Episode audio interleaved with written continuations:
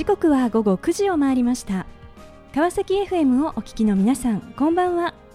パーソナリティの森さやかです。本日第52回目となります森さやかの Life is a Journey この番組では毎回さまざまな分野で活躍されている方をお迎えし人生を振り返っていただきます。前回は株式会社エアスパイス代表取締役カレー研究家の水野仁介さんにご出演いただきました。カレーに情熱を注ぎ会社勤めをしながら出張料理ユニットを結成。ライブクッキングイベントカレー本の出版などを通じてカレーの感動体験を世の中に伝え新たなスタイルを提案し続けている水野さん。独立した今枠にとどまらずカレーのさらなる可能性イノベーションを追い求めて走り続けています。感動体験をもっとというメッセージをいただきました。今回も素敵なゲストをお迎えしお話を伺っていきたいと思います。それではここで最初の一曲をお届けいたしましょう。2016年12月リリース須田淳子セカンドミニアルバム「 Connecting the Hearts」より「 Friend」 featuring ディラモア。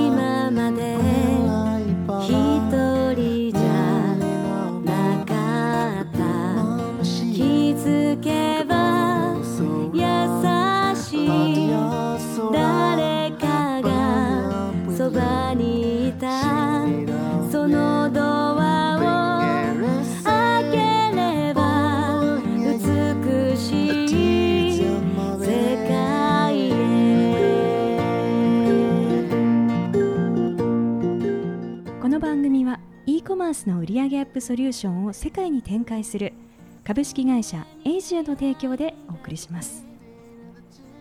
さて森さやかの Life is a Journey 本日のゲストをご紹介いたしましょう。シンガーソングライター諏訪純子さんです。諏訪さんよろしくお願いいたしよろしますくお願いします。えー諏訪さんは、えー栃木県大田原市のご出身、えーシンガーソングライターとして、えー日本そしてミャンマーでの活動を中心とされております、中でもミャンマーではその最も知られている日本人シンガーのお一人ということでですね、えー大変ご活躍をされていらっしゃいます。またあの大田原市の国際親善大使も務められているなど、まあ、幅広く活動をされております。えーさて早速諏訪さんの曲をあのかけさせていただいたんですありけれども。がとうございました。あの一緒にこう歌った方というのはこれはもうミャンマーの、ミャンマー人なんです。はい。曲を作る方がメインでやってる方で、あとっても有名なええ。歌手の方です。あー。あの音を聞いていると、はい。なんかこう後ろの音がですね、はい。なんかすごくこうなんて言うんでしょうね。なんかこうお音の感じがはい、あの伝統っぽい感じうんですか？そうですね。うんあのすごく特徴のあるあの響きがなというふうに思ったんですが、はい。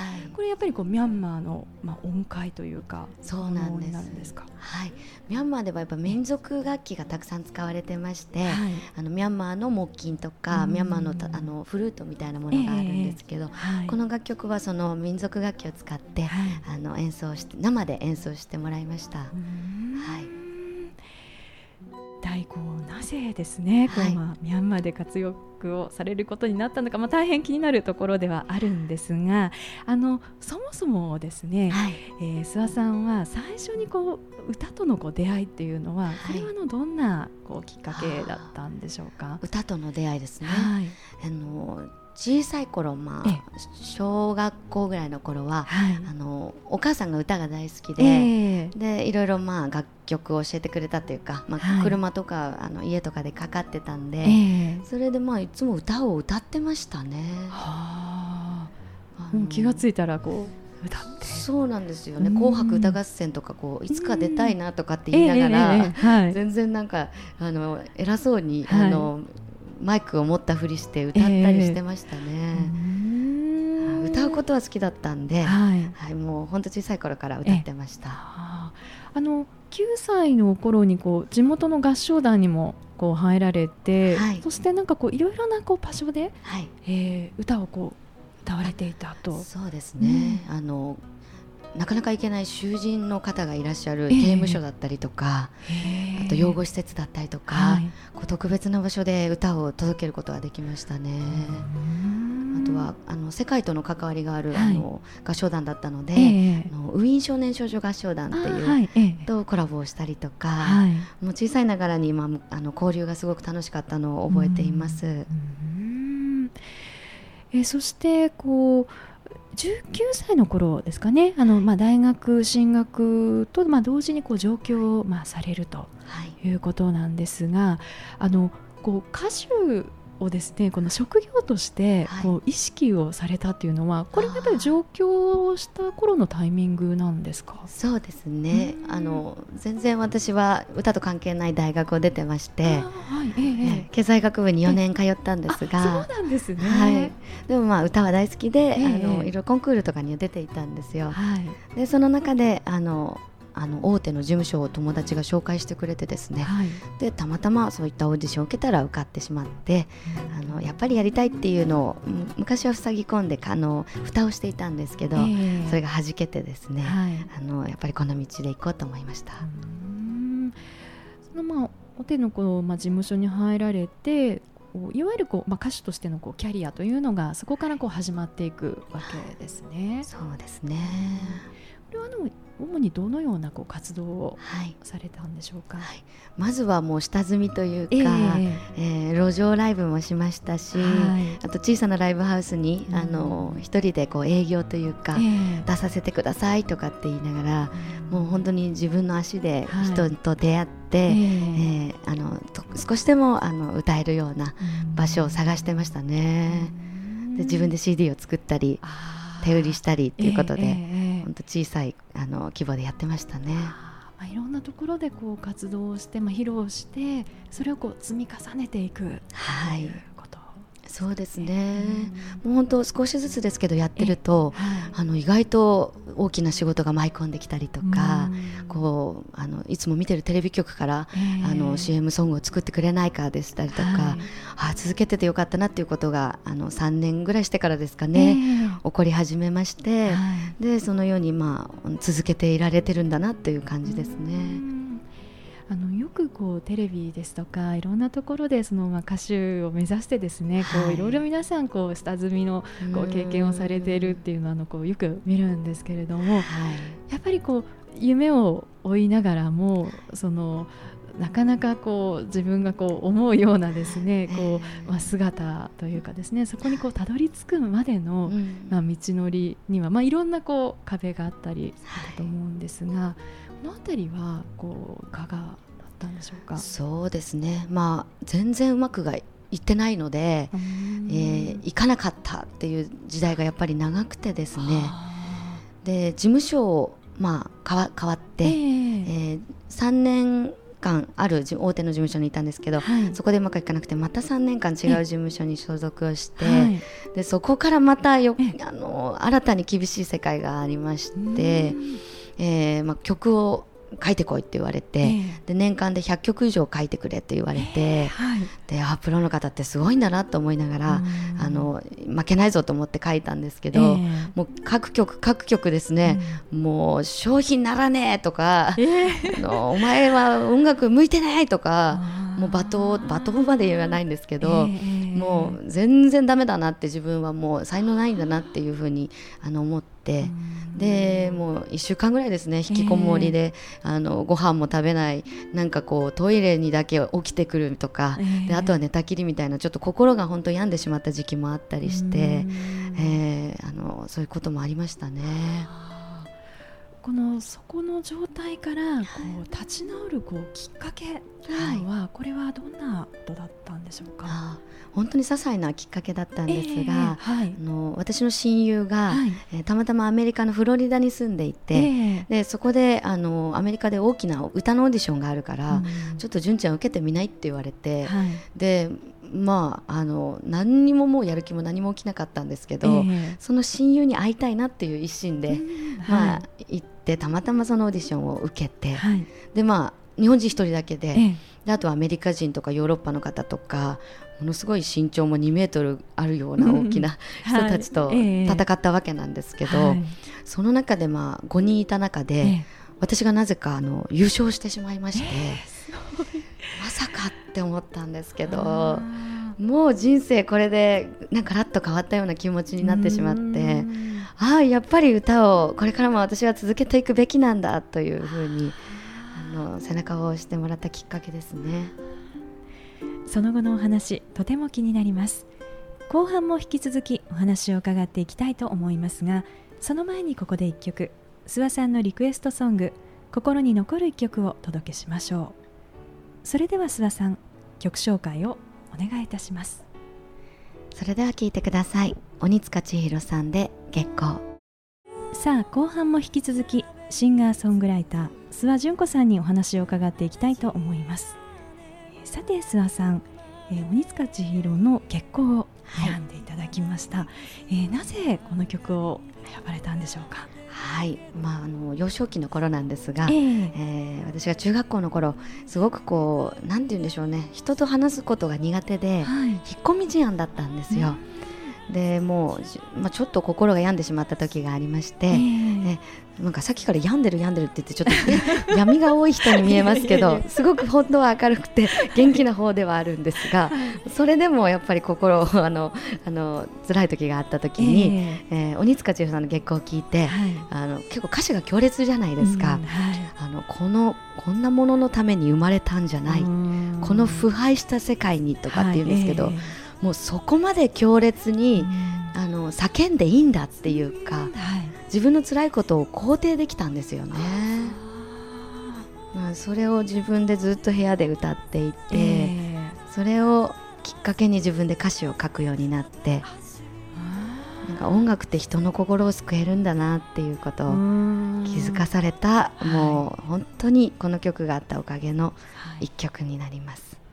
えーさて前半は、えーアメリカンアイドルで、まあ、優勝ということで、えーそれをまあ転機としてですねまた再度こう歌手としての道を歩み出すということでお話をしていただきました。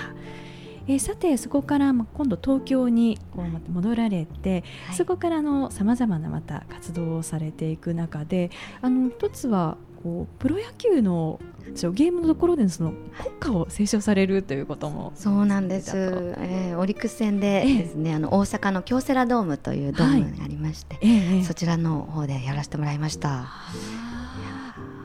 どんな気分でしたか？そうですね。やっぱり3万人近くお客さんがいらっしゃいまして、うん。やっぱそんなところで歌うのも初めてでしたし、え国歌ってすごく難しくて、えはいえーアカペラだったんですけど、ええ。まあ、すごく緊張の中、はい。えーあの歌ってもう達成感と、まあ、あのいい本当に経験値をさせあの踏ませていただいたなというところですね。え実はこの活発にこういろんなこう活動を広げている中で、えー実はある方とのまあ出会いというのもこれもこう人生の中でのまあ転機の一つであったと。そうですね、えーちょうどあのその頃はあのコーチがええ私にいまして、はい。えーコーチングというのを、えええーちょっとやってみようというところで、はい。まあ、この自分がゼロの部分を1にして2にして100にしてっていう、うん。この夢を実現していく中でのあのコーチングなんですけど、はい。えーそれをあの、まあ、2週間に1回ですね、ええ。コーチを雇って、はい。えーやって行き行く中ですごく自己実現というところで変わっていきましたね。うんそんな中でこのミャンマーでの道ということが、これがまあ開けるタイミングが来るということなんですが、あのそもそもこのミャンマーとのつながりを持つこうきっかけというのはどんなことだったんでしょうか？はい、えーちょうど3年前の、ええ。ー4月なんですけども、はい、えーコーチそのコーチがですね、えーたまたまミャンマーが大好きで、はい、でミャンマー料理をあの食べながら、ええ。えーいつも打ち合わせとか、うんえー人を紹介していただいたりとかって打ち合わせをしてたんですが、はい、まあ、ミャンマー料理を食べているうちにですね、ええ。あの私もミャンマーに興味を持つようになって、はい、でまあカラオケがミャンマー料理店にはあるので、ええ。とミャンマー語で歌ってる人たちをきあの見て聞いたりしてたんですけども、はい。たまたま私もじゃあ歌ってみようということで、あの1曲歌って動画を撮ってみたんですが、はい。でそれをちょっと遊び半分というかあの動画をフェイスブックにアップしたらですね、はいあの1日で25万回ぐらい再生がありまして、はい、えでその当時私路上ライブをやってたんですけど、はい動画を撮っても25回が精一杯だったんですよね。ね。でもう桁がどんどん変わってはい25万回も再生されたことが、えええー初めてで。えーでまあ、ちょっとそこからのきっかけで、ええあのいろいろあのミャンマーっていうところに興味を持ち出しました。そしてまあミャンマーにこう進出をしてみようというはい、ふうに思ったわけといですね。そうですね。その思いから最初にこの行ったこはい。う行動というのははい。どんなものだったんでしょうか？はい、まずまあミャンマーであえ。のそういった再生回数があるのはなぜかなと思いながら、うん。はい。他の曲もミャンマー語で歌っていったりしながら、ええええはい。あのその料理店のおかみさんがですね、あの大変気に入ってくださって、うん。であのちょうどあの4月だったので、はい。あの1年で一番大きなお祭りがはい。水かけ祭りっていうんですけども、ええ。えーちょうどミャンマーでもうあるからうん。それに出てみないかと言われまして。ええ。でたまたまそのおかみさんが、ええ。あのミャンマーで有名な歌手の方と、はい。ブレイキー・キンさんという方なんですが、はい。お友達で,、ええ。ですぐ紹介をしてくれてですうね、ん。でもうそのままミャンマーに行っちゃったという感じですね。はいあの当時この諏訪さんがこうミャンマーに行かれた時というのはこのミャンマーという国自体はどのようなこう状況だったんでしょうか？はい、実は私が行く直前まで、ええ。えー軍事政権だったんですよあーえええ。で民主化される前で、はい。い、ろいろ政治もあのちょっと複雑な状態だったんですが、まあ、アウン・サン・スー・チーさんがはい。民主化になって、でちょうどその4月は初めてのお祭りだったんですね。で、まあ、外国人も入り込むことが難しかった、ええ。ーえ芸能界でもあったんですが、はい。初めて、まあ、外国人があのそのステージに立てるということを、あの聞きましてええ。でたまたま私が行ったタイミングが、はい。あのそういうタイミングだったんですね。そんなこう聴衆を前にはい。した諏訪さん、はい。どんな風にお感じになりましたか？そうですね、ええ。あのまあ、総勢で5万人ぐらいのところでええ。歌わせていただいたんですね。はい。でもう熱気とその勢いっていうものは、もうのすごいものを感じましてでまあ後から言って気づいたんですが外国人が私初めてだったということで、えあのミャンマー人の本人たちがものすごいこう歓迎をしてくれえて、はい。で日本あのミャン日本からミャンマーに来てくれてありがとうっていうのを、んもう直接言ってくださってですね。で本当にいいタイミングだったみたいで,、ええ。でテレビ局が来たりとか、はい。新聞社が来たりとか、ええ。本当にこう日本では味わえないようなうん。あのところに取材をしていただきまして、まあ、本当知っていただくきっかけができたなというところですね。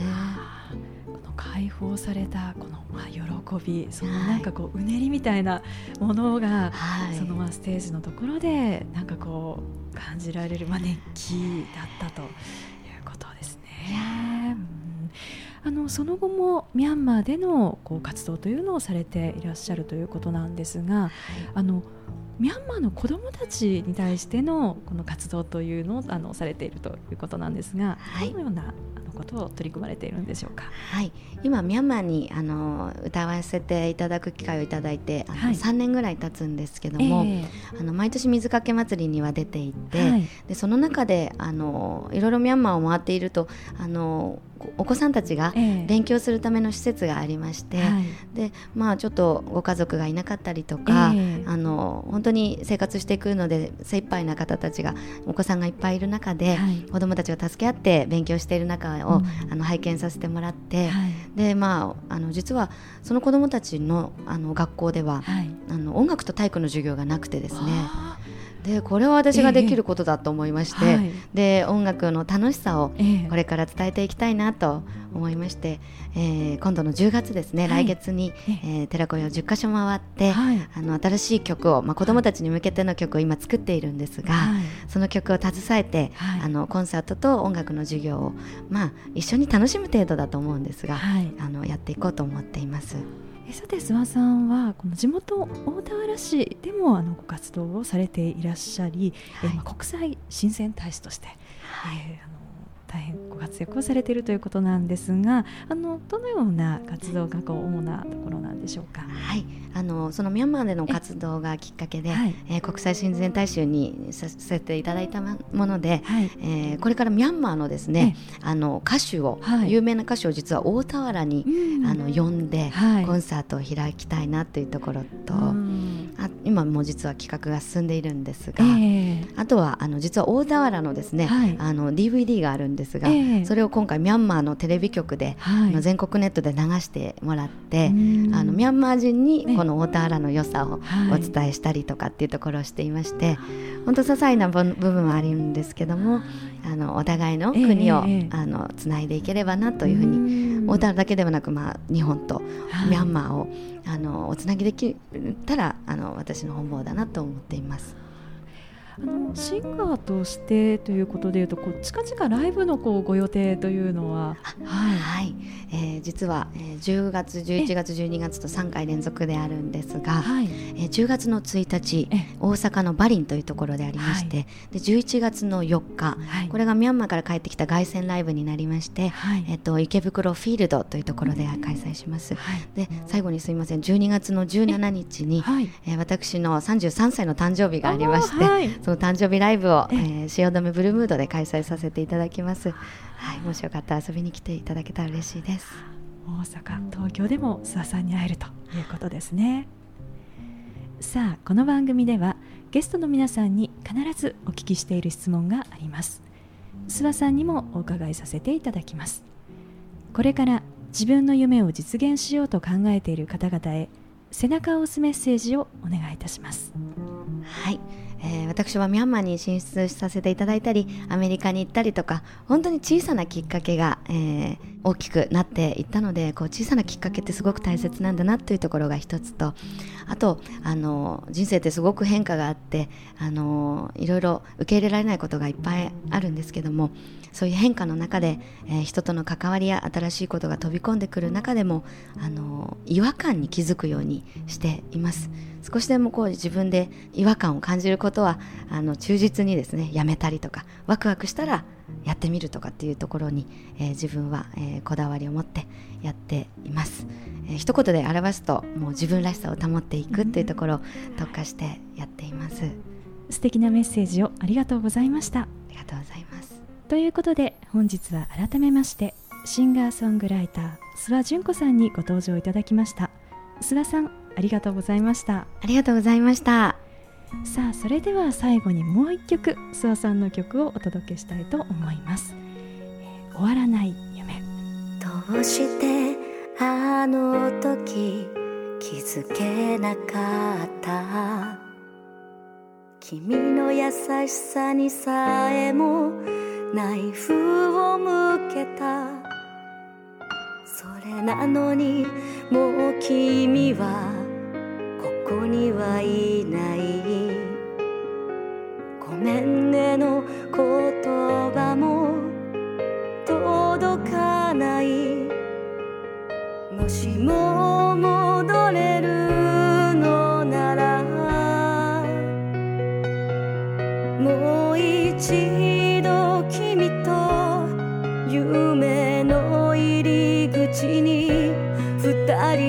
人で立ちたいよ。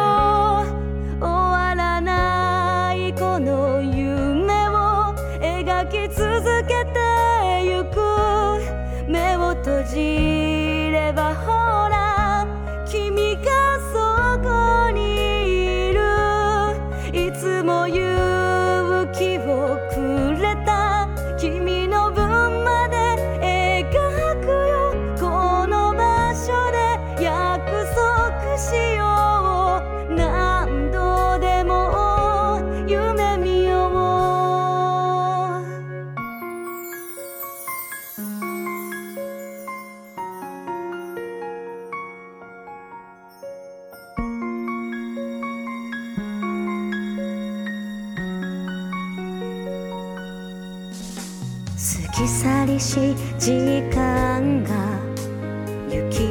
溶かす森さやかの Life is a Journey いかがでしたでしょうか？シンガーソングライターとしてさまざまな壁にぶつかりながらも諦めずに歌い続けてきた諏訪さん。小さな偶然が重なってミャンマー進出という大きな扉を切り開き国際派シンガーとして活躍しているその姿から諦めないことそして諦めないために自分らしくいることの大切さを学ばせていただいた気がいたします。次回はどんな素敵なゲストの方が来てくださるでしょうか。来週もまたこの時間にお会いしましょう。今日も一日お疲れ様でした。おやすみなさい。